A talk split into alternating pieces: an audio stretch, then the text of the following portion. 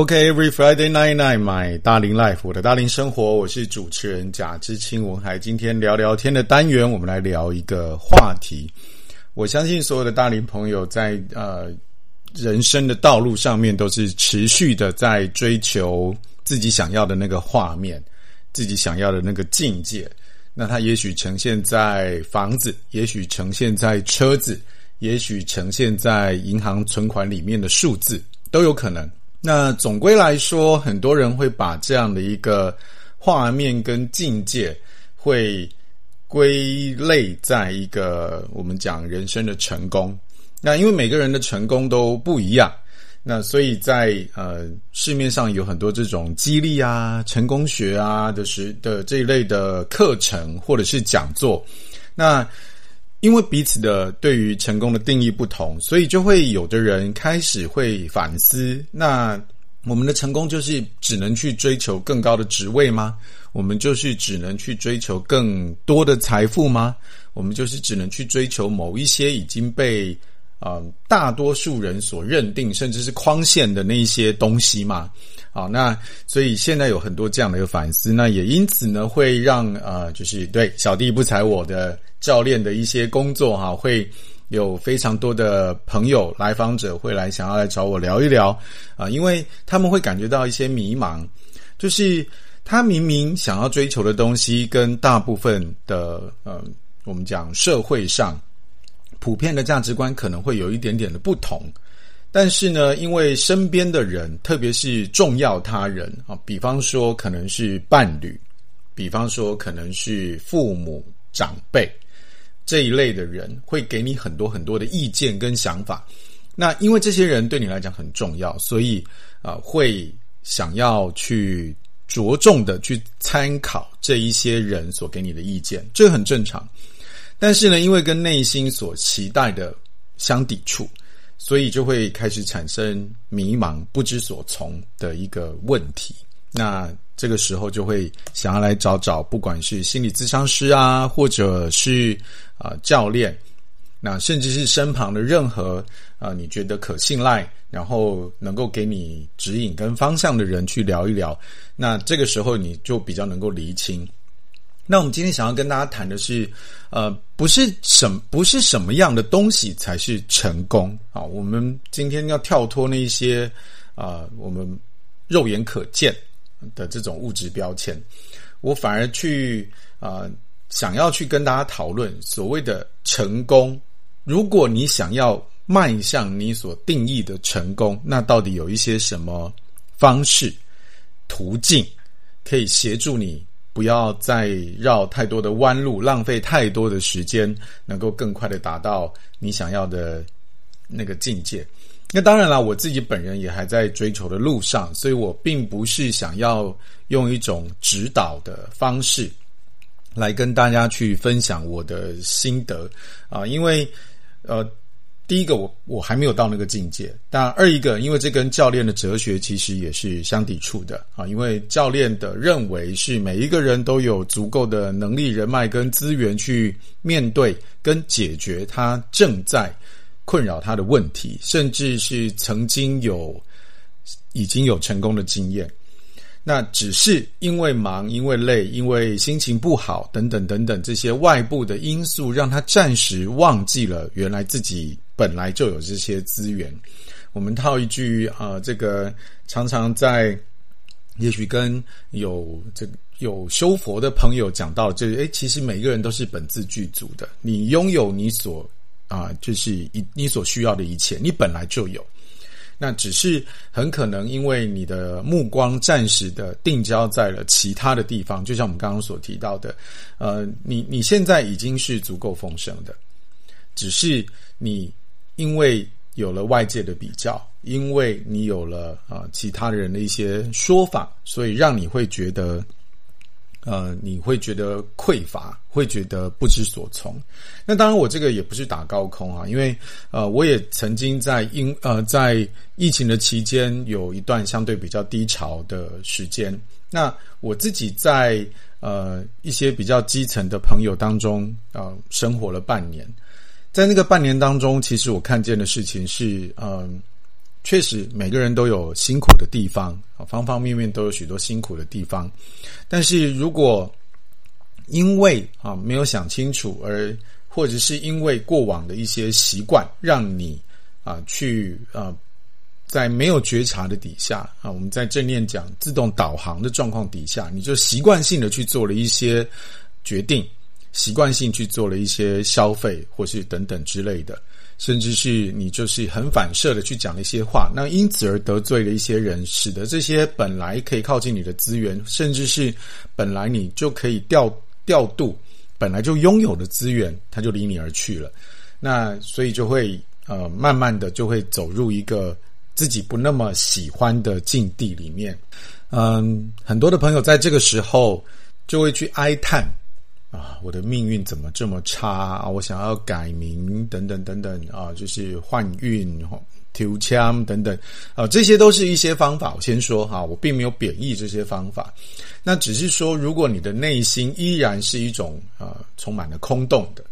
充满了匮乏感的这样的一个心情的话，其实你再怎么改运，你永远都迎接不来那个丰盛。那。我今天想要跟大家分享的一篇这个文章，是在《天下》杂志的网站上面。他在心灵成长的类型，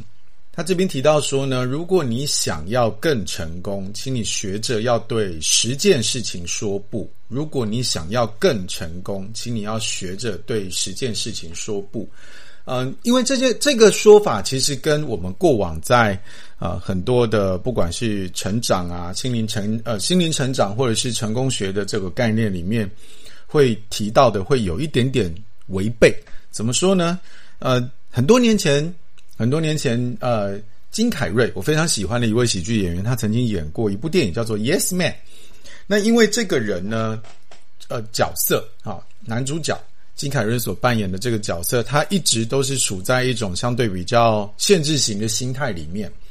所以呢，他在很多的生活上，他就失去了那样的一个我们讲机会啊，不管是在工作啊，甚至是在关系上面，都是这样子。那后来有一次，他就啊因缘际会被他朋友就就带去了一个有点像那种激励大会那种，就是打鸡血的。这样的一个大会里面，然后那个主讲者就跟他说：“啊，就是你就是要说 yes yes yes。”然后他后来他就试着开始做这件事情。那当然了，喜剧的剧情安排总是会有一些啊，我们讲搞笑的地方啊，比方说他就是啊，因为他想要开始冒险，所以他就啊去选择啊这个机那个去机场，然后。去到柜台那边去问，诶，最近一班要起飞的飞机是去哪里的？他不管，好，他不管是呃要去什么地方，总之他买了他就上飞机，啊，这种冒险这样。那当然，这其实有时候想想挺好玩的哈。那可是，在剧情里面的安排，他就啊、因为这一些呃兴趣哈，就是不管是搭飞机去一些陌生的小城市，或者是他因为想要呃，我印象中他因为有啊、这个开始去。啊，学习园艺这样的 一个兴趣，所以买了一些肥料。结果那那个时候，因为啊，因为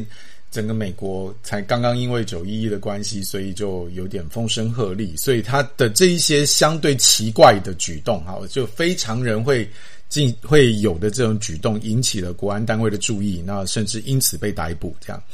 好，那这个当然是剧情啊。所以我这边提到是说，诶，很多的时候我们在成功学，我们常常讲 yes yes yes，但是为什么这个时候我们在讲，呃，想要更成功，要学会对十件事情说不？诶，因为我们当我们说 yes 的时候是接受，可是说不的时候是会是一种拒绝。好，那标题当然是这个样子啊。那我们今天来分享一下，在那个内容当中，我读了之后，其实我觉得啊，非常的有道理啊，因为在。过往我们是一直持续的在去追求一种生活啊，我最近在因为啊跟很多的单位去聊到所谓的新时代的管理这样的一个题目的时候，我回溯了一些啊台湾过往的发展的历史啊，当然搭配了一些啊美国跟各地的一些报道啊、啊研究啊等等的之后，我发现从呃大战之后。啊，不管是呃欧战啊，不管是美国，不管是台湾啊两地等等的地方，其实，在大战之后，二次大战之后，呃，当然这个二战其实对于啊、呃、欧美来讲结呃就结束了，但是当然在台湾跟大陆这边还有持续了一段时间哈，有两有两边有一些内战的。这样的一个时间，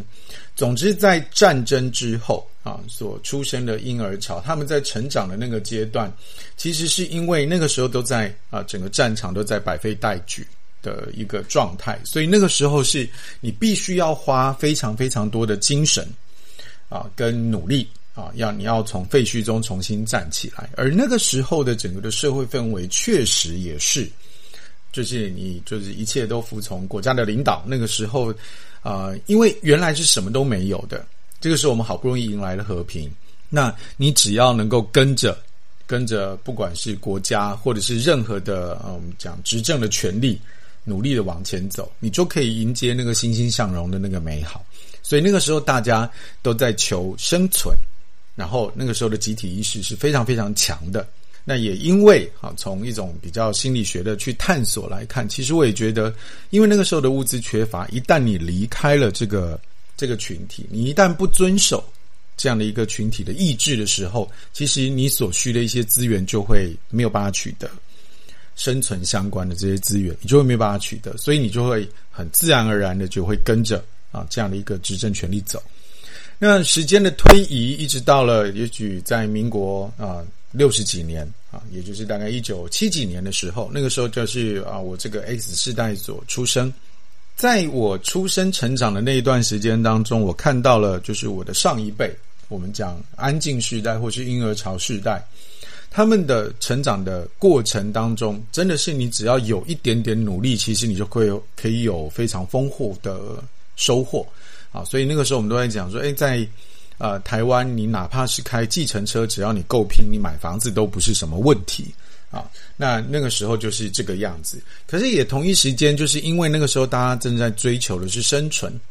你要呃从匮乏当中，你要赶快去填补起来。所以那个时候加班对于大家来讲是一个呃某种程度上来讲，对于很多的朋友是一种福利，因为你可以多赚钱。那再来就是也因为经济的发展，开始有这种服务业啊，以及。啊，我最有印象的就是股市的疯涨，所以在啊、很多的时候，就是钱来的相对比较快，也容易，然后还有很多的这种交际应酬的状态底下，让呃 X 世代的父执辈他们在呃工作的这个过程当中，都经常是处于一种呃一种缺席的状态。好，我们这样讲好了。好，我们其实。呃，在原生家庭里面都在探讨那个所谓的缺席的双亲啊，这个角色。那因为缺席，所以啊，在我们成长过程当中，就会很期待那个生活的品质到底是什么。啊，不再不再希望啊，是就是你起床了就工作，然后就是回来就睡觉，然后对于家人就是你只要能够吃饱就好了。好，想办法你只要能够活下来就好了，已经不是这么单纯的要求。但是依然依然，因为我们在成长的历程当中，依然被那个集体意识啊，跟着执政权力啊持续往前走的这样的一个概念，在啊很深厚的影响，所以我们处在这个交叠的状态里面，有一点拉扯。然后直到当我们大了之后，我们开始孕育出我们的下一代，我们在生存的条件上已经满足了，我们这个时候在追求的是生活的品质。那在这个时候，我们就开始会对于我们的下一代会花比较多的精神去陪伴。我们会期望，呃，我们在呃生活的当中，我们不只是要啊、呃，就是有丰富的资源，我们还要能够有这个有心情去享受。等到到了 Z 世代，也就是现在，让许许多多主管们十分头痛的这个这一群人出生的时候，他们拥有了。一切生活所必须的，他们甚至他们生存的条件满足，他们的生活的品质被满足。那于是乎，在跟着马斯洛的需求原理啊，这个时候他们在追求的就是生命的意义了。那因为我们在前面几辈人其实相对少去探索这件事情啊，所以在这个状态底下啊，他们所成长的这个呃路径上面就开始跟我们形成了有一些啊、呃，好像频率不对的、这种状况出现，也因此有许多的的管理人员开始发现，哎呦，哦，这一批人很不好带哦，很不好管哦，那就会变成一种啊、没有办法去好好的去管理他们。那为什么我们会在这里聊到这件事情呢？因为说不这个事情啊，是在新世代的朋友当中经常发生的。有的时候，也许你在管理上面，特别是大龄朋友们，这个时候你可能已经是管理阶层了，你会对于这些人经常跟你说不，你会觉得，哦，怎么这么不好管理？哈，怎么这么没有集体意识？但是我们先不管说他今天啊跟你的态度是什么，那我们也可以。在今在这个时候，礼拜五的晚上，我们来想一想，有没有什么时候我们是太常说 yes，然后让自己负担太重？我们是不是可以找到一些合适的地方去说说不，让我们能够过得更加的轻省，让我们从资呃物资的过剩开始走一种断舍离的生活？我们下一趴马上回来。OK，Every Friday night night，my 大龄 life，我的大龄生活，我是主持人贾志清文海，今天来跟大家聊一聊，如果你要迈向成功的话，有十件事情你可以说不。这本呃这个文章呢是来自于天下杂志，在它的第一条呢写到的是，我觉得其实第一条就击中我了啊，它叫做临时而且对你没什么好处的事情。它这边举例是讲到说。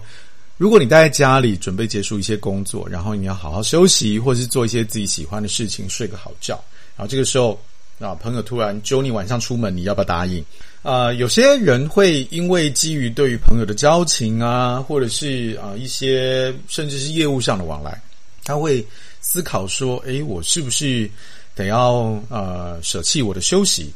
开始出去参加这样的一些活动？那。在这篇的文章里面，他提到说啊，如果不符合你的目标，其实你大可以拒绝。时间很宝贵，你应该要把它当成宝物对待。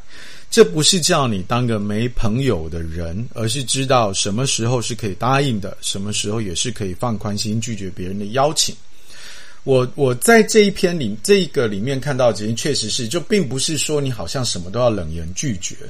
因为自然而然，在这样的状况底下，大家久了就不揪你。那有的时候，某一些的机会也会随之的悄悄的离开。可是在，在呃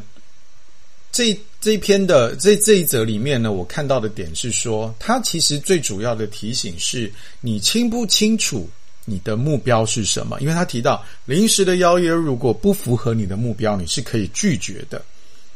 那我们回来看，因为它的标准就在你的目标，所以我们每一个人生活的目标到底是什么？我们每一天所做的是什么？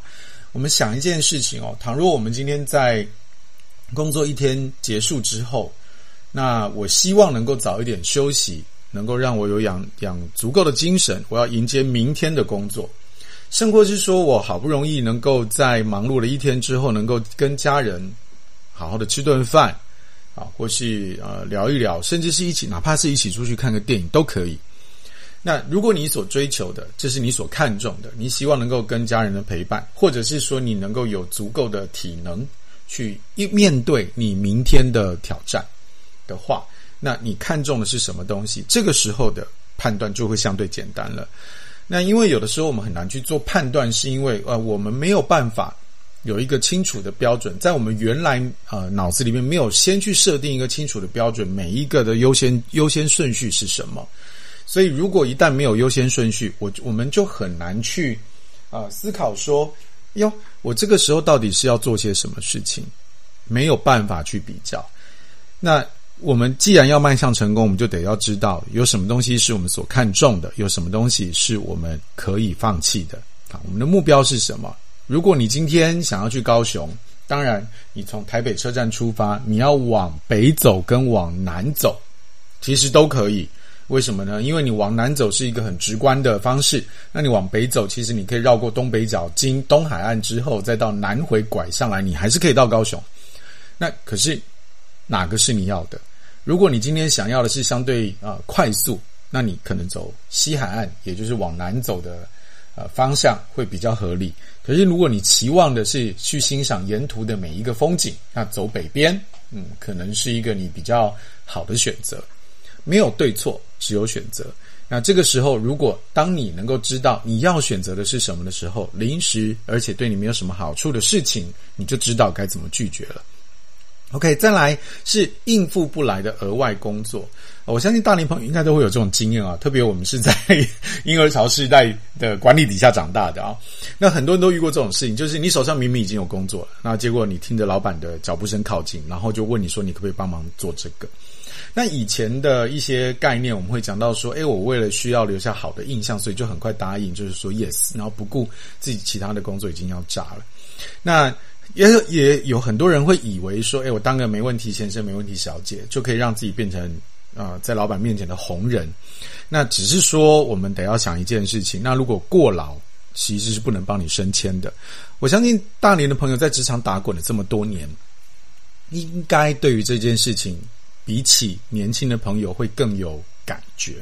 啊，因为很可能你呃曾经是那个就是来者不拒啊，什么都一肩扛下，就是老板口中那种勇于任事啊，会主动跳出来的那种好员工。可实际上你会发现，哎呦，搞了半天，或许你得到了职位，或许你得到了加薪，但是实际上你搞得你经常的要在呃办公室工作到。很晚，或甚或是你回了家，你还要继续工作，你的每一刻清醒的时间都在工作上，导致你跟周围你自己的啊、亲人，甚或是朋友反而变得疏离。那这个是不是你要的？那如果不是你要的生活，那么应付不来的额外工作啊，你就可以去适度的说 no。当然了，是适度说 no，有时候不是真的，呃，也不见得是你 no 就一定没有。对吧？在这个，只要今天你只要是领薪水，你既然等于你就对，你就得要去服从老板。那可是你这个时候还是可以跟他沟通的，就是说，诶，我手上已经有这些事情了，哈。那你这单插进来，当然我们呃知道工作都是有必要的，可是一定联动会让某些事情的进度产生影响。毕竟我就是一个人，那我有没有什么办法啊？我们可以在这个 deadline 上面去做一些调整，甚或是说你可以跟老板争取到一些额外的资源。请你让老板知道哈，你的工作已经到了临界，你是人，你不是一个机器人，而且在这样的一个状态底下，其实你在反映的是你在乎的是工作品质，你在乎的是工作，不只是完成，而是品质，这是一件好事。不要害怕拒绝，也不要有罪恶感。OK，好的，那第三个就是榨干你的感情关系啊。我们如果最直观，就是所谓的渣男渣女。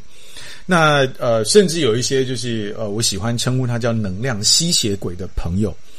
有一些朋友呢，就是他会经常的跟你抱怨。那这个抱怨很可能是来自于他的工作，很可能来自于他的家庭，很可能来自于方方面面。甚至他刚刚去 Seven Eleven 买了一个什么东西，店员或者他看到某一个顾客，他会觉得不满，他就可以跟你一直一直靠背半小时。好的，我先说抱怨，某种时候。啊，是抚慰人心、舒缓情绪的一个重要的动作。听抱怨，某种程度，哈，是能够让彼此的关系更加接近的一种做法。但是如果今天他一直只见到你就只有跟你抱怨，你会觉得你的能量不停的被吸走，甚至更惨一点的，就是他今天有事他才来找你，需要你的帮忙才来找你。啊，没有，你不需要的时，呃，就是不需要你的时候，他就呃，这个完全无影无踪，甚至是你回头找他帮忙的时候，他就一副公事不公办的样子。那大龄朋友，也许你有曾经有过这样的经验，OK？那碰到这种人，你就得要断舍离了。讲真的，因为呃，我觉得在呃现在，我对于生活上的这种概念，其实是一种平衡的概念。这个平衡是指说。呃，我们在心呃这个跟人的关系是有来有往的，那我们生意上也是有来有往的。好，那这个财务上面也是有进有出的。那只要能够让这个水位是处在一个我们自己觉得舒服的状态，那这个时候你所你的生活就是一个你想要的样貌，对吧？那因此，如果今天有一个单方面啊只会跟你索取的人，或是只会跟你抱怨的人，那这个时候。你既然没有办法好好的帮他啊，你也不想要帮他的时候，那你就可以适度的要去跟他说 no 啊，然后再来就是啊，你可以慢慢的飘走，一样还是那一句话，你的时间跟精力跟快乐都是非常珍贵的，都很需要被尊重的对待啊。我觉得在特别大龄朋友哈，因为不可否认的一件事情，我们已经慢慢慢慢接近了要去跟上帝喝咖啡的那个约。那么我们是不是能够在我们呃仍然清醒，活在这个地球上的每一分每一秒，都能够活出自己喜欢的样子？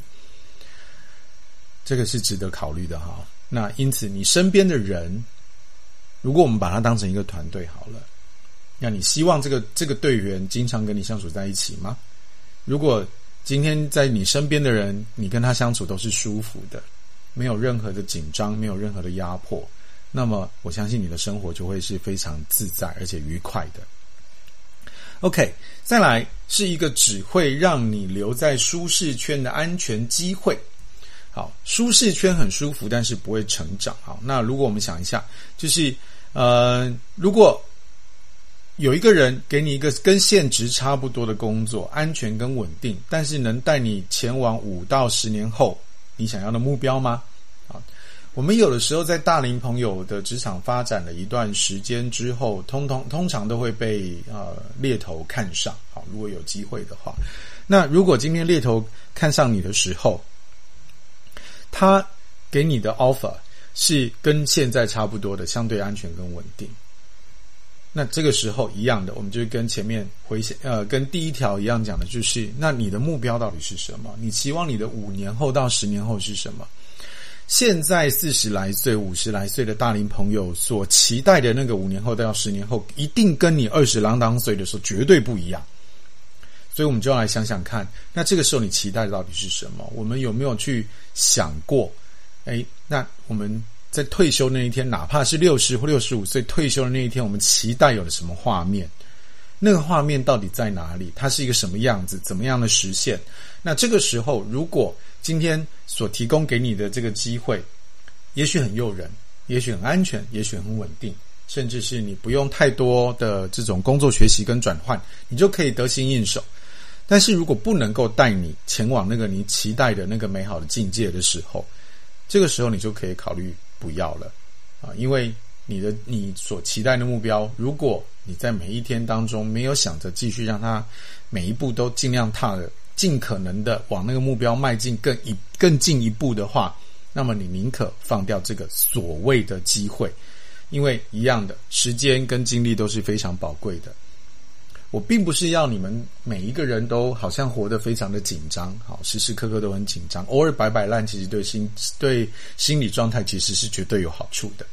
但是绝对不能忘记那个你期待的目标是什么。如果我们今天到了大连的朋友们，可以去想一下，哪一些事情是你做的喜欢，而且哪怕你的收入啊，做这件事情的收入是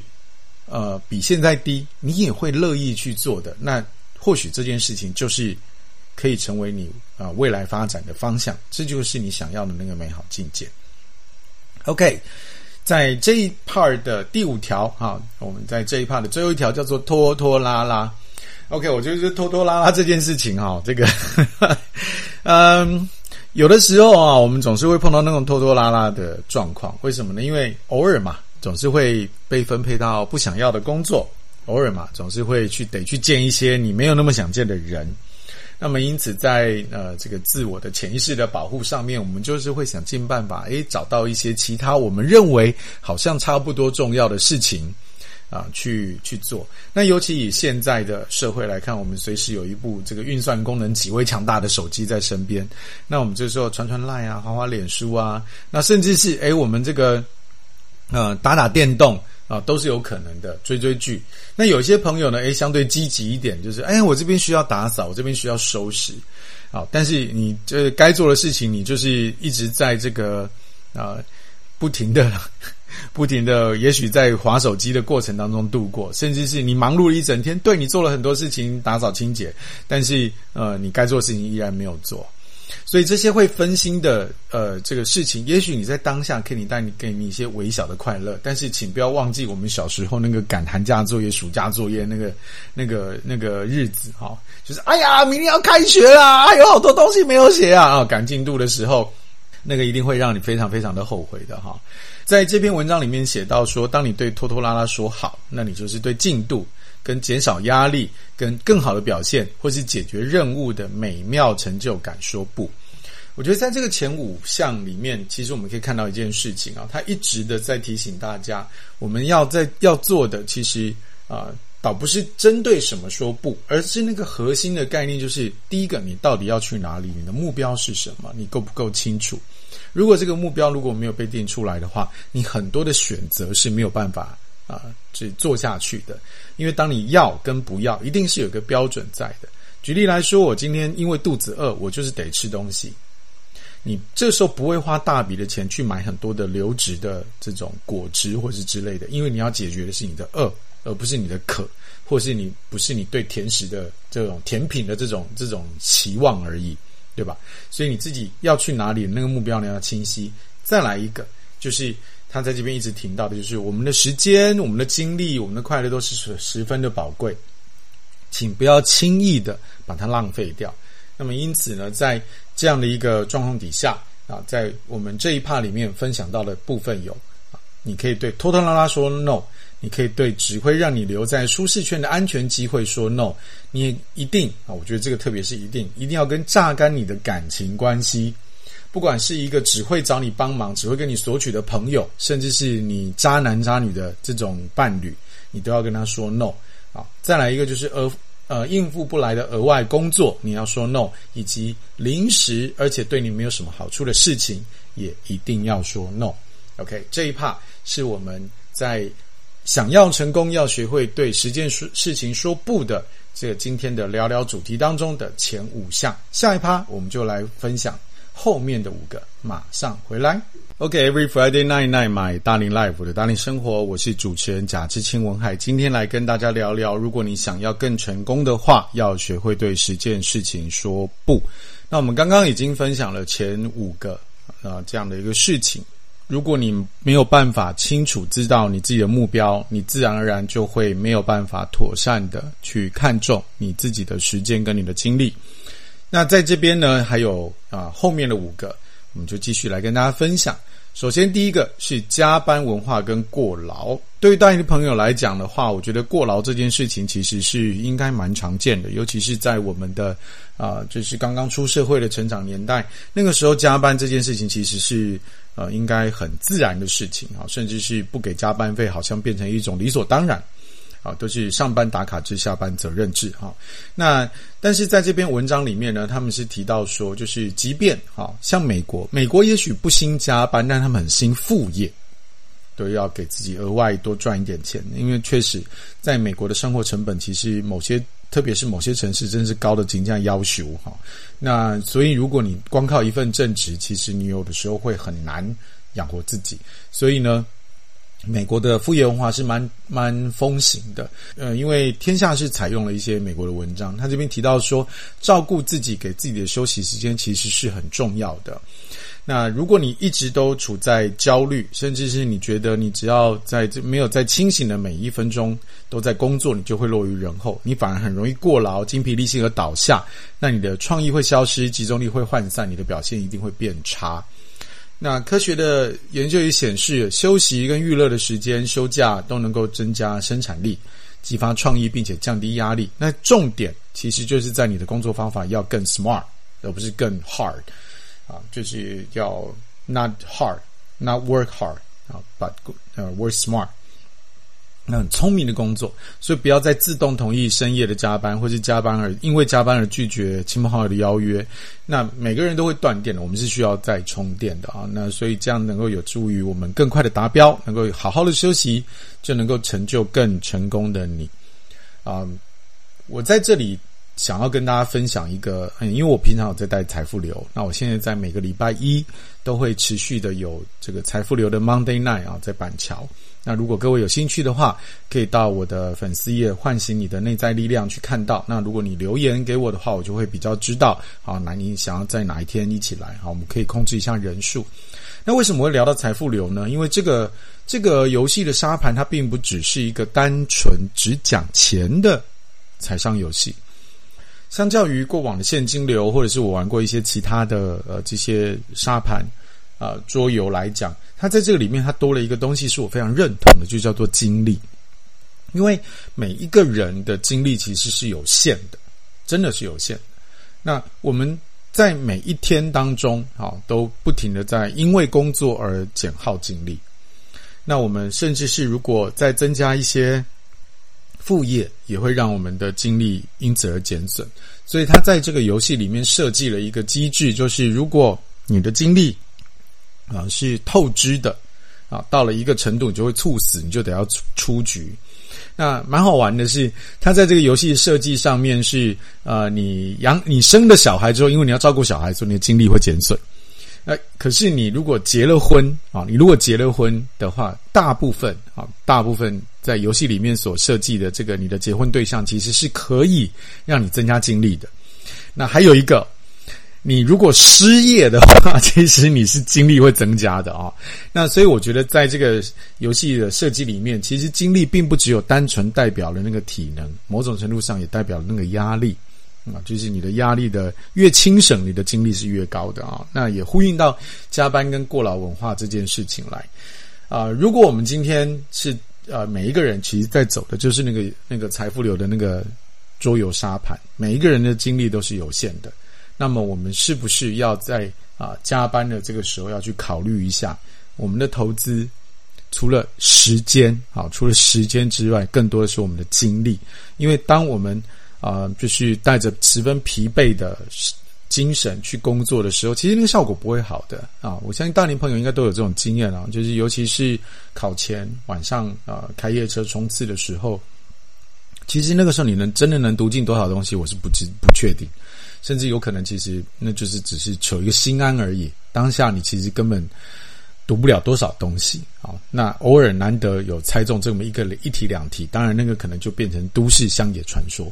可是实际上总体来看，其实你的收获不见得跟你的啊付出的精神是成正比的。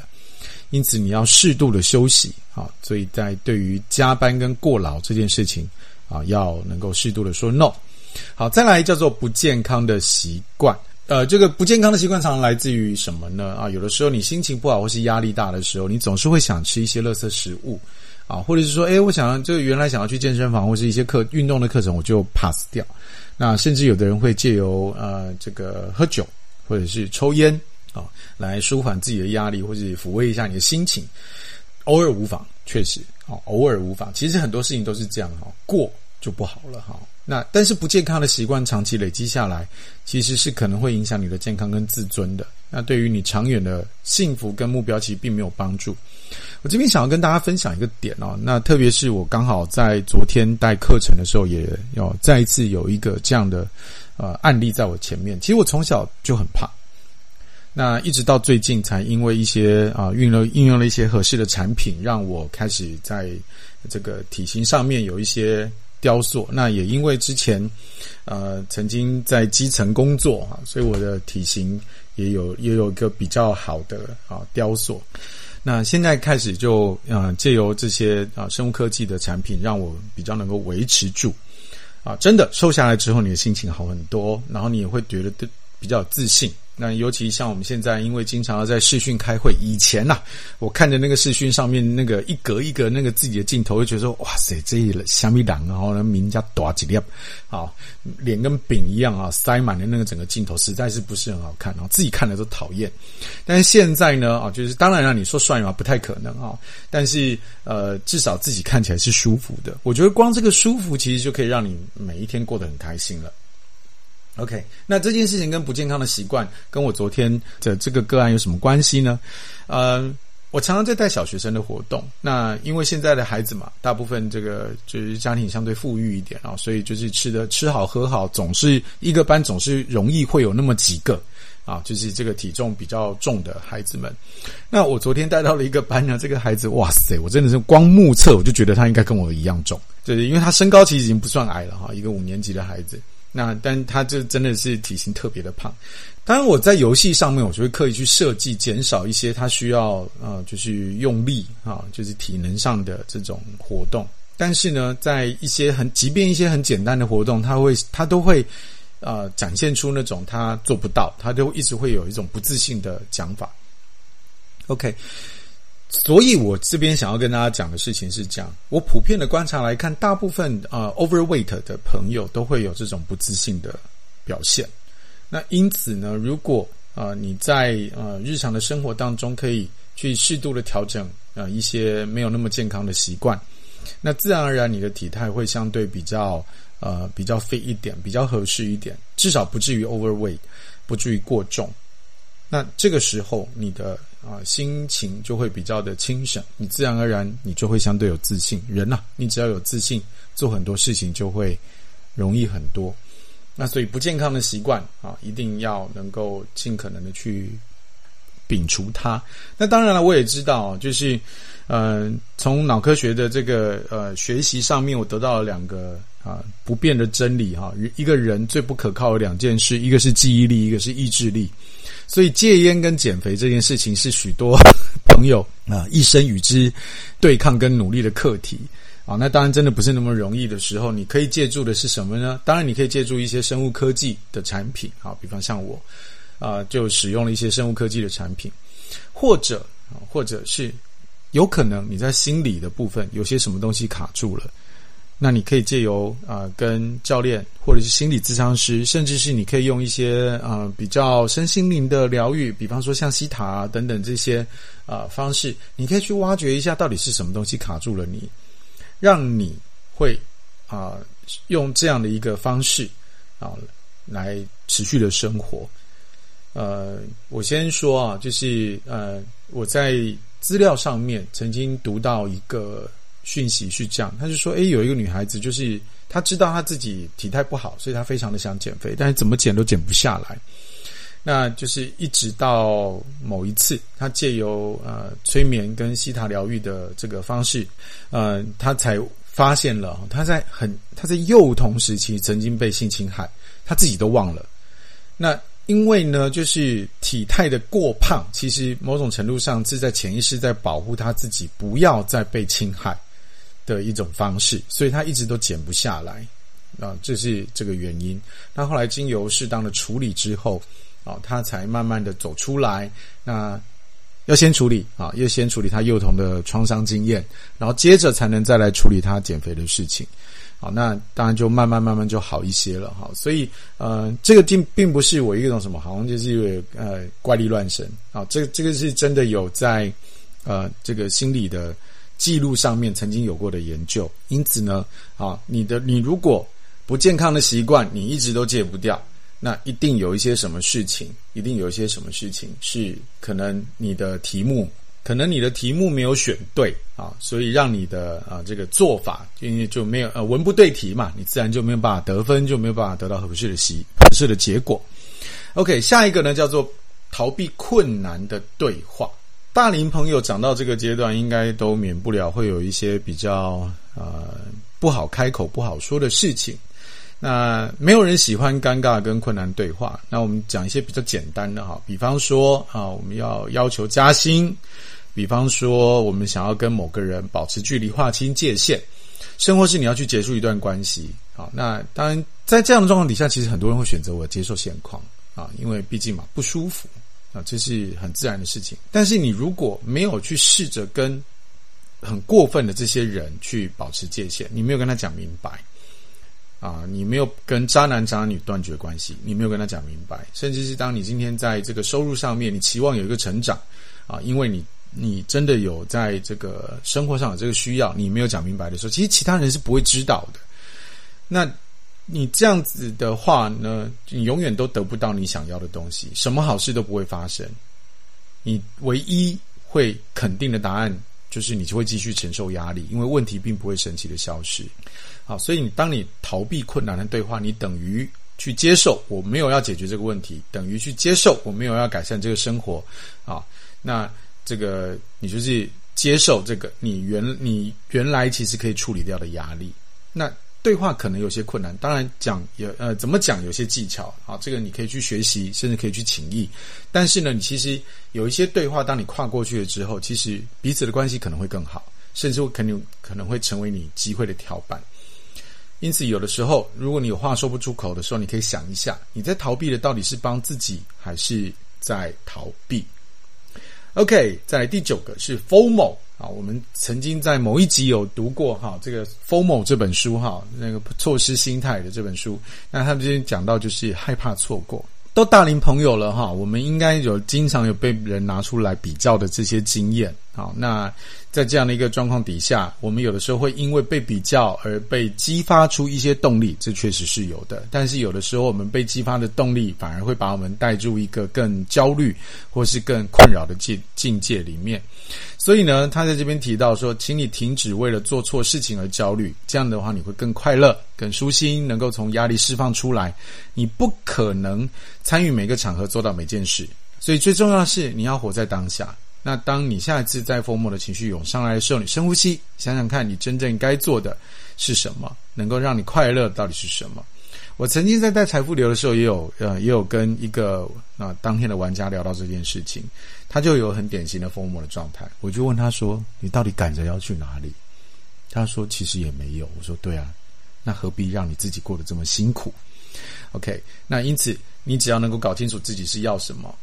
有的时候你的步伐可能会慢一点，无所谓，因为别人在别人的赛道，别人并没有在跟你跑同一条路。哪怕他跟你跑了同一条路，你就当成学习的对象，而不见得啊，而不见得要让这个焦虑控制你。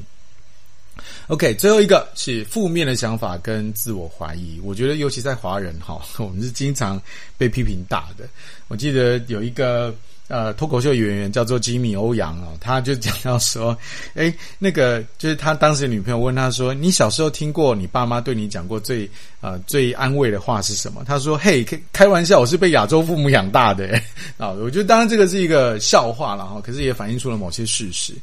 那因此呢，其实呃，在亚洲呃的环境成长的人，多数都会有那个内心会有一些呃自我的批评。一直会觉得自己不够好，一直会觉得自己做不到，一直会觉得自己会失败。那但是呢，当你接受这样的一个自我怀疑，你自己就跟这些成长跟机会就是说 no 了，你限制了你自己的呃路径。所以呢，如果能够学会挑战这些负面情感，其实是可以改变局面的。你当你自己在批评自己的时候，你可以质疑一下。你现在到底是什么让让我就是有这样的一个怀疑，对自己有这个质疑？因为你很有可能你并不是这么觉得啊、呃，认定啊自己是不可能。有时候你只是担心，有的时候你只是害怕，甚至有可能其实是你很在意别人的眼光，或是你很在意这个工作，你把它看得很重，只是你的内心的小声音用其他的方式来呈现而已。因此，你只要想清楚了，你用肯定跟正面来反击，只要你愿意。跨出一小步，这样子你就可以有机会往你更期待的成功的画面前进一点点。对你自己的潜能说好，适当的说不，可以让你摆脱许多的障碍，迈向更成功而且充实的人生。期待我们每一个大龄朋友都能够越活越轻省，都能够一步一步的走向自己所期待那个成功的境界。Every Friday night night，my 大龄 life 的大龄生活，我们下个礼拜再见，拜拜。